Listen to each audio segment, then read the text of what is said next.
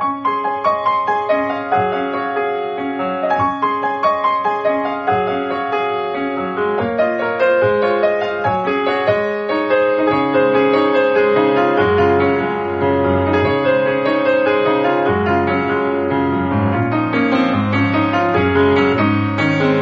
さんこんばんは、ミッチェルです。いかがお過ごしでしょうか？本日は7月の19日となります。さて、えー、日々、ね、もう真夏、皆さん、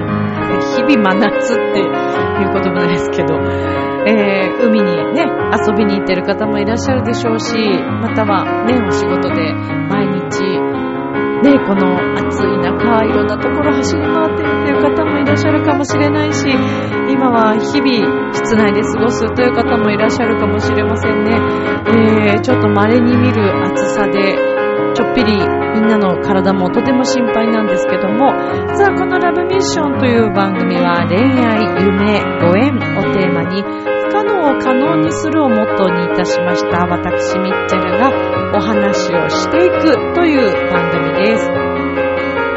これまでに恋愛のお話、まあ、あの、前回、先週もですね、えー過去の話をしましたけれども、なんかちょっとね、今日は久しぶりに、えーこんな思いになったなというところから、また学んだこと、そして成長できたことがあったなということを再認識しましたので、えー今日はね、恋愛の話をしていきたいと思います。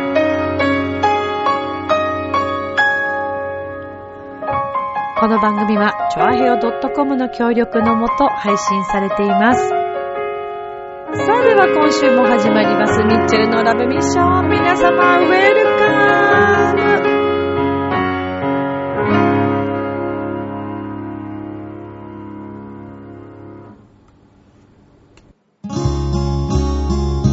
昨日は昨日、明日は明日。楽しむのは今。チョアヘオ .com を聞いているそこのあなた、ミッチェルと一緒に、ラブミッション。改めまして皆様こんばんは、ミッチェルです。今日は7月の19日でございます。はい。えー、収録してるのは前日なんですけれども、水曜日。ねえ、連日、なんでしょうか、この、この気温は。まあね、でも温暖化というのはね、私たち人間の仕業でもありますし、えー、私たちが何かね、もっとしていけることが、まあ、近く小さいことで言うと、なんでしょうね。まあ、植物をね、少しでもこう木を植えて何か涼しくなるような空気が良くなるようなことを地球環境に良いことをしてあげるゴミのね、分別もそうですけど、とか、まああと車とかまあクーラーとか、極力ね、控えるというのも、まあ方法なんですけど、しょうけど、さすがに、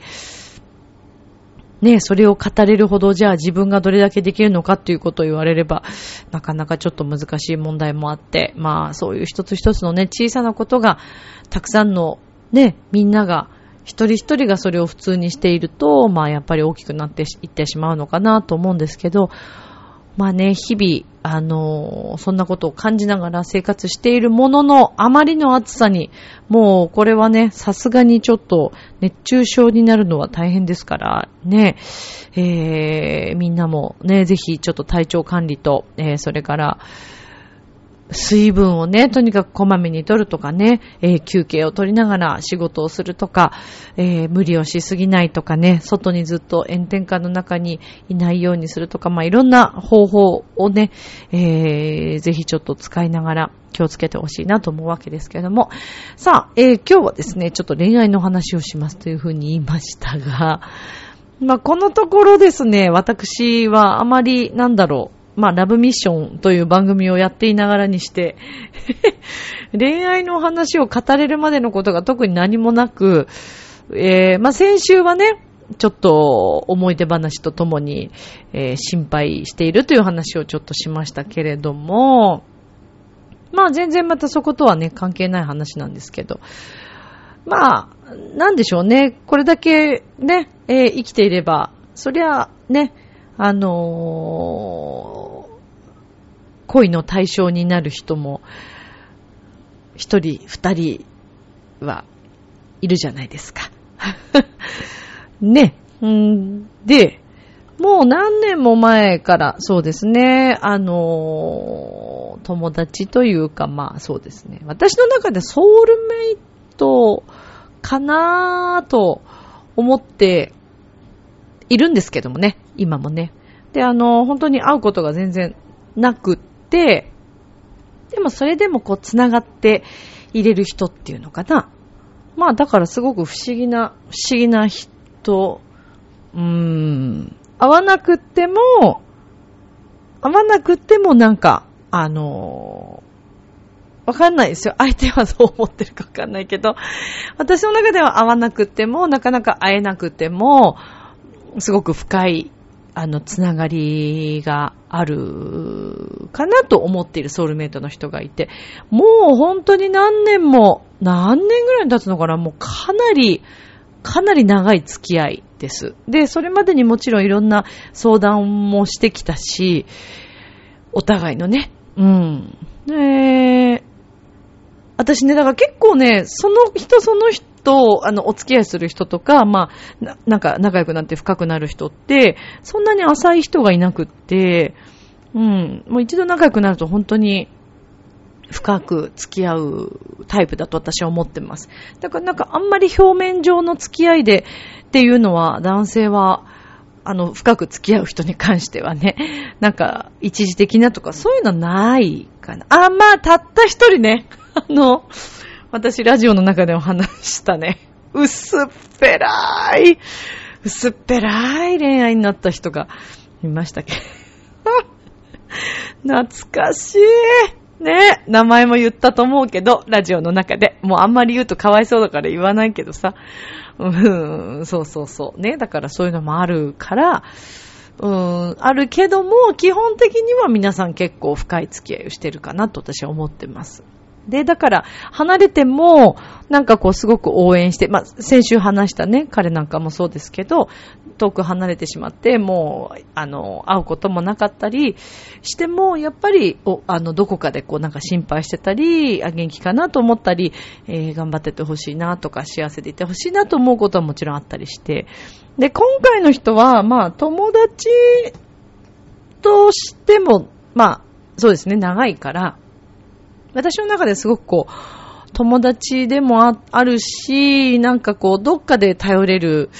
うーん、人でもあるし、何かあると、そうだな、ここぞという時にこう怒ってくれたりもしてたし、だからすごくなんかね、あの、深い人だなと思ってたし、あと心のつながりというか、なんかその人と一緒にいると、あの、ほんわかするというか、ほっとできるうん、っていうのもあったりしたから、まあどこかで自分の中ですごい好きになってしまった瞬間もあったりして、まあ向こうはね、でもお友達の感覚なのかもしれませんけど、まあでもいろいろね、人生生きてればいろいろあるじゃないですか。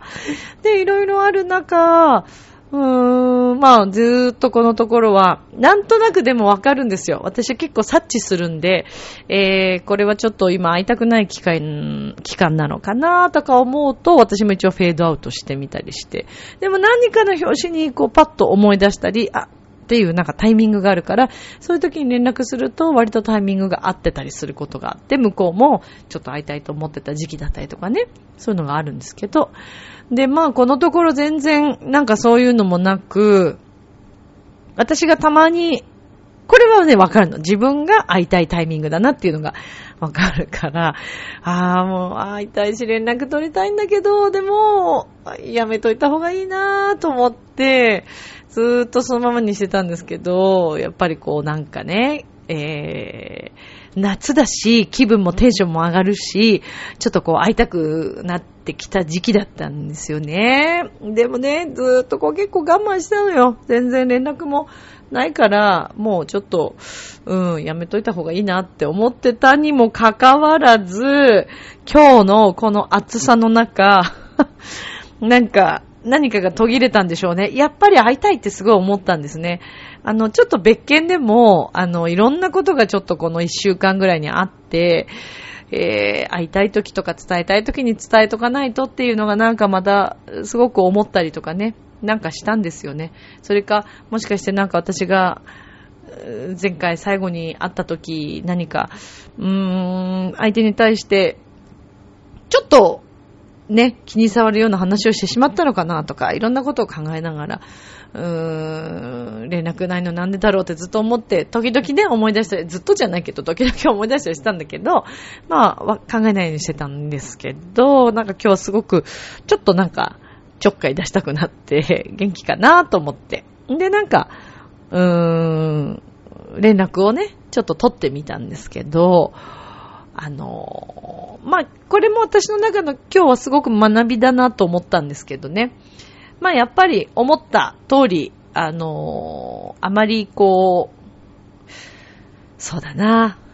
ウキウキするような、あの、連絡の取り方が、まあ今日はできなかったんですね。で、まあ向こうも忙しいだろうし、いろんなタイミングがあるんでしょうけども、なんとなく今日その連絡を取った時に、あ、やっぱり違うんだなとか、えー、一時的なね、自分のそういう甘えた気持ちで連絡をしてはいけないんだなって思ったり、まあしたわけですね。で、えー、これまでの昔のね、昔の自分だったら、割とそれをこう、ああ、なんか私が悪いことしたのかなとか、えー、嫌われてるのかなとか、より何か知たくなるような、あの、追いたくなるような、そんな性格でしたから、もっともっと今までだったら、なんか連絡取れる策を考えたりとかしたかもしれないけども、あ、これはやっぱりこういうタイミングで、そして今こういう運命というか、自分の中でソウルメイトと思ってたけど、そのソウルメイトが変わるということもあるでしょうしね。で、それはお互いに、えー、自分が変わったのかもしれないし、相手が変わったのかもしれないし、どっちがどっちということではなく、うん、何かやっぱりいろんな状況が変わった。だからずっと一緒ということはやっぱないんだなというのをまあ再認識したのとともに、えー、昔もね、もう本当に、本当にだいぶ昔、なんか、その同じ人のことですごくこう、ショックを受けたときにラジオで言ってるよね、私、ラブミッションで。言ってると思うんだよな、私、その時。まあ、その時は本当に、やっぱ好きだったんですね、その時ね、その時期ね。で、あまりのショックに、もう立ち直れないぐらいショックで、もう寝込んじゃった時期があって、で、その時、いやでもこのままじゃいかんと思って何を血迷ったのか、ティファニーのオープンハートっていうハートの形したネックレスがあるんだけどね、シルバーのね、それをね、自分に プレゼントしたんですよね。何がオープンハートだっていうね、全然オープンされてないのにね、ハートをね。なのに、あえてオープンハートを買った自分っていうね。だからこれも私今、こうやってネタに使えてるから、結果オーライだし、面白い話って今でも思えるんですけど、まあさすがにね、今回はもうオープンハート買うまでもないから買いませんし、あの、そこは違うんですけどね。まあもちろんあの好きな、あのアクセサリーの雰囲気ももちろんちも違うし、それでわざわざ自分にね、何か買ってあげるってことはしませんでしたけど、今日はあの、久しぶりにちょっとブログを更新してね、ちょっと前から書こうかなと思ってた記事の内容があって、で、すごくそことリンクしたので、えー、今日の話とつなげて書いてみたんですけど、あのー、これね、ちょっと読もうかな。何をしたかというとですね、私、あの、雨にも負けずってあるじゃないですか、宮沢賢治さんのね。で、あれ、あの、小学校の時に国語の授業で、覚えて読まなくてはいけないっていう授業があったんですね。でも、やっとのことで覚えて、あの頃は苦しかったですけど、今となってはすごくいい思い出で、今でも結構覚えてるんですね。だから見なくても割と言えるような、あの、詩だったりするんですけど、で、えー、せっかくなんで、この雨にも負けずの本物の方をね、朗読したいところなんですけど、本物の方はインターネットでも本でも何でも見れますから、そこはまあ置いといたとして、これは宮沢賢治さんの書いてる雨にも負けず。で、えー、私は私のですね、今日ちょっとこう、持論的な、私の思う、現代版の雨にも負けずがありまして、まあ、それをちょっと今日は、えー、読んでみます。これちょっとあの、ブログにも載ってるのでよかったら、後でまた見てください。読んでみます。我にも負けず、過去にも負けず、ハブにも、夏の失恋にも負けぬ。丈夫な心を持ち、欲は少なく、決して怒らず、いつも元気に笑っている。一日に玄米一合と、チョコと少しの野菜を食べ、あらゆることを他人を感情で傷つけずに、よく見聞きし分かり、そして忘れず。都内の路地のお店の角の小さなテーブルの席にいて、東に病気の家族あれば行って愛情を注ぎ、西に疲れた友あれば行ってその愚痴の束を聞き、南に死にそうな人あれば行って真面目を捨てればいいと言い、北に喧嘩や訴訟があれば行ってつまらないから歌えと言い、嬉しい時に涙を流し、寒さの夏もウキウキ歩き、みんなから能天気と呼ばれ、褒められもせず、苦にもされず、そういうものに私はなりたい。という、私バージョンの我にも負けず。はい。雨にも負けずではなくて、我にも負けず。という詩をね、ちょっと書いてみました、これ。あの、宮沢賢治さんの雨にも負けずをまあ、かなりちょっとこうね、あの、文字って、えー、同じところもありますけれども、私の思うように、ちょっと書いてみました。結局ね、なんだかんだ言って、あの、自分に負けるかどうかだと私は思っていて、まあ、この記事の中にも触れてるんですけども、例えば、ま、失恋にしてもそうですし、えー、何かイライラするような嫌なことがあったとしても、他人を傷つけたり、自分を傷つけるわけ、ことはせずにですね、えー、どうやったらその気持ちを解消できるのかという方に行くということの大切さ、それから相手を、昔だったらね、若い時は、まあ今も若いと思ってるんだけど、昔だったらね、相手を変えようとしてたと思うんです、私。なんとかして、なんとかして、こう、ね、一緒に楽しくいけるようにとか、えー、お付き合いできるようにとか、えー、連絡くれないっていう彼を何とかしてこっちに向かせようとか、やっぱりそういうなんか変ながむしゃらな部分があったと思うんですけど、もうそんなことしてもどんどん無理、逆に離れていくだけだっていうこともよく分かったし、そういうことをすることで、より自分を傷つけているってことにも気づいたんですよね。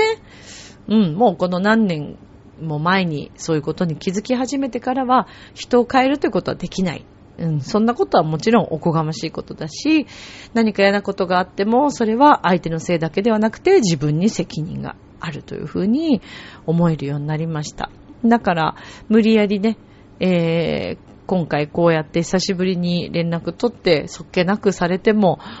別に誰が悪いわけではなくって、えー、彼には彼の人生があるし、私には私の人生があってて、えー、今タイミングも違う。で、今私が会いたいと思うこと自体も、ね、もしかしたらこれは情とか、それから過去にすがっているだけの可能性もあるし、っていうことを考えたら、もう無理してね、連絡取る必要もないし、うん。それよりも、会えなくても、もう話すことがなくても、えー、彼のお仕事のね、成功と幸せを願ってあげるというのも一つの愛情なのかなということを改めて感じました。まあ、もちろん正直、こう、なんていうのかな、ショックはショックというか、ああ、またいらない傷を自分につけたなっって 思ったりもするんですね。そんなことをしたことで、えー、傷つかなくていいような気持ち、やっぱり寂しい気持ちにはなりますから、昔と違うんだって思うと、あ、簡単に会えないんだって思うだけでやっぱ寂しくなるからね。それはちょっと、なんか切なくなるんですけど、私の場合はこれがまた音楽に生きると思うし、えー、こういう気持ちにさせてくれたということにもとても感謝をしているし、何よりもやっぱり連絡取りたくなるっていうのは、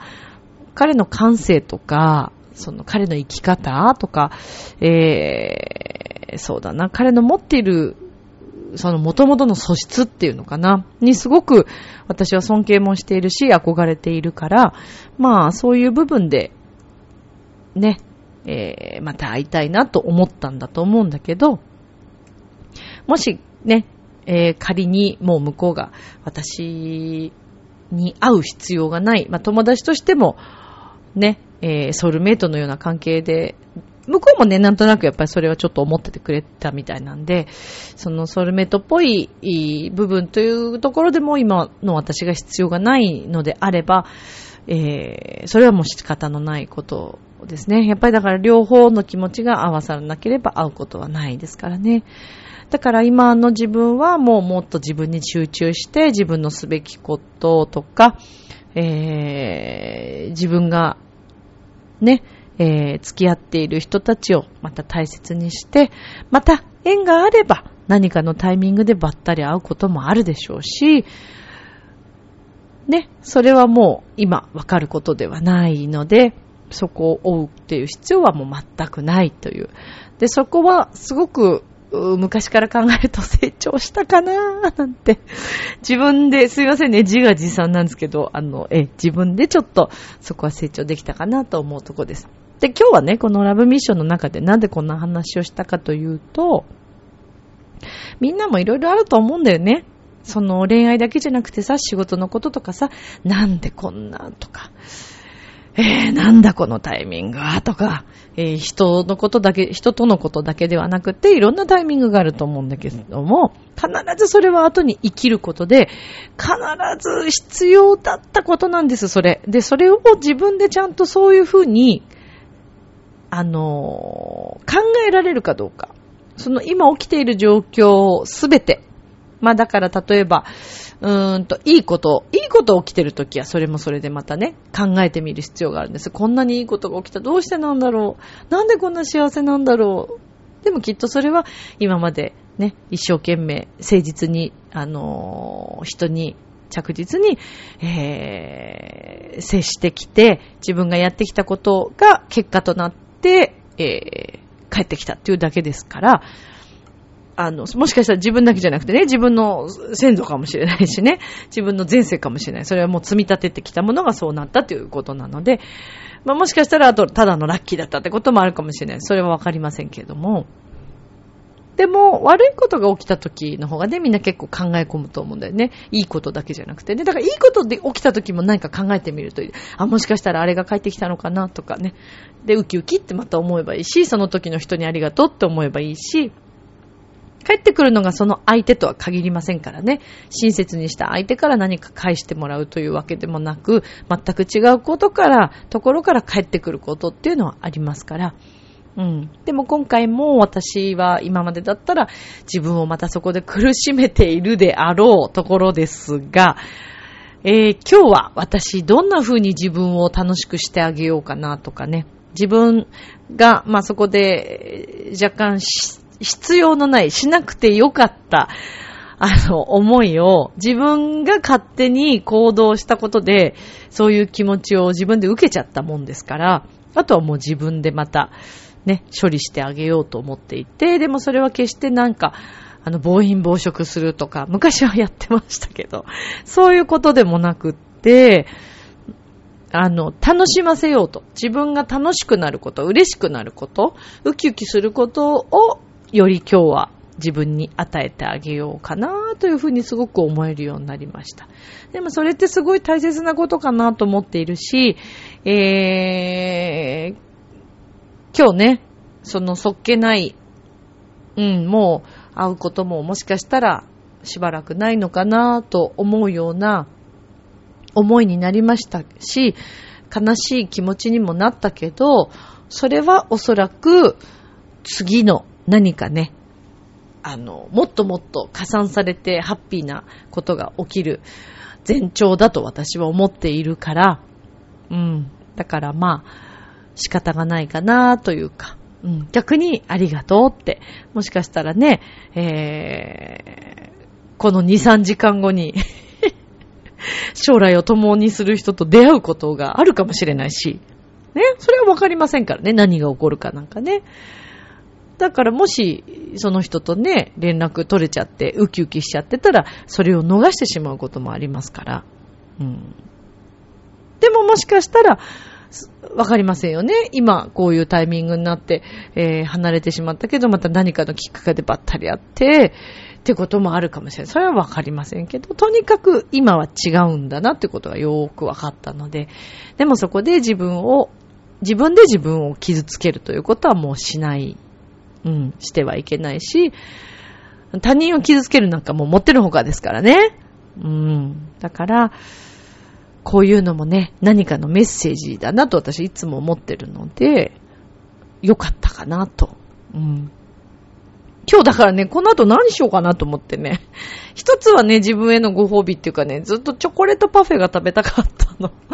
めったにパフェをがっつり食べるっていうね、想像しないんですけど、今日ちょっと合間の時間が、あの、次の仕事との合間の時間がちょこっとあったので、そこで、あの、食べました。はい、美味しかったです。久しぶりにチョコレートパフェを堪能いたしました。それは楽しかったでしょ？あとね、久しぶりに、えー、っと、私がすごく気に入っている、あの、まあ、デパートっていうか、スーパーというか、そこの上にゲームセンターがあって、そこで結構取れるので、いろんなことをやったんですけど、うーん、ぬいぐるみとか取れずに、今日はでも収穫があったんですよ。これね、面白いよ。リコーダー、小さいリコーダーの形をしたボールペンがあったんです。取りました。取ったよ、私は。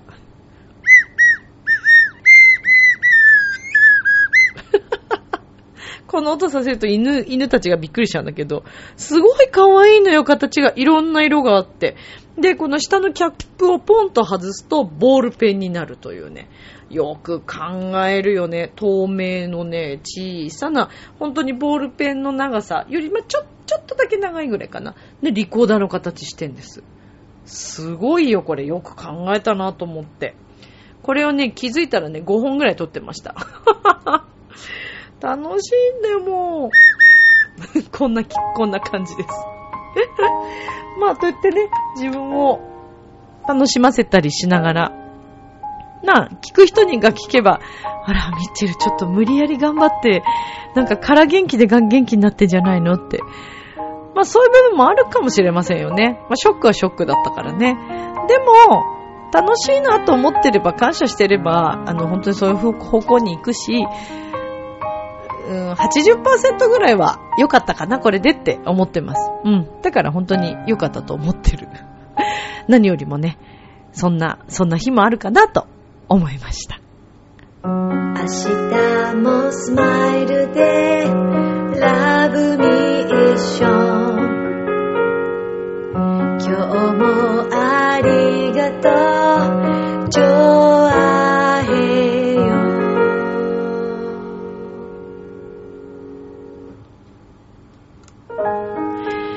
ということでエンディングでございますけれども、まあ今日はね、久しぶりにこんな思いになったので、またこれは、ちょっとさっき曲が浮かんだんだよね。まあでも私にとってはね、その人は本当に曲を作らせてくれる人だなと思ってます。うん。だから、えー、なんだろうな。いいんですよ、これで。これでいいの。これでよかったと思う。本当だよ。本当にそう思ってるから。ね、すいませんね。今日自分の話しちゃいましたけど、まあちょっとね、あの、我にも負けずという詩になったというところも含めてこれでよかったかなと思います。それをみんなに伝えられたというのもこれでよかったなと思ってます。これからみんなもね、この詩から何かプラスに考えてくれたら嬉しいな。それでは、今宵も良い夢を、明日も楽しい一日を。またね、ありがとうバイバーイ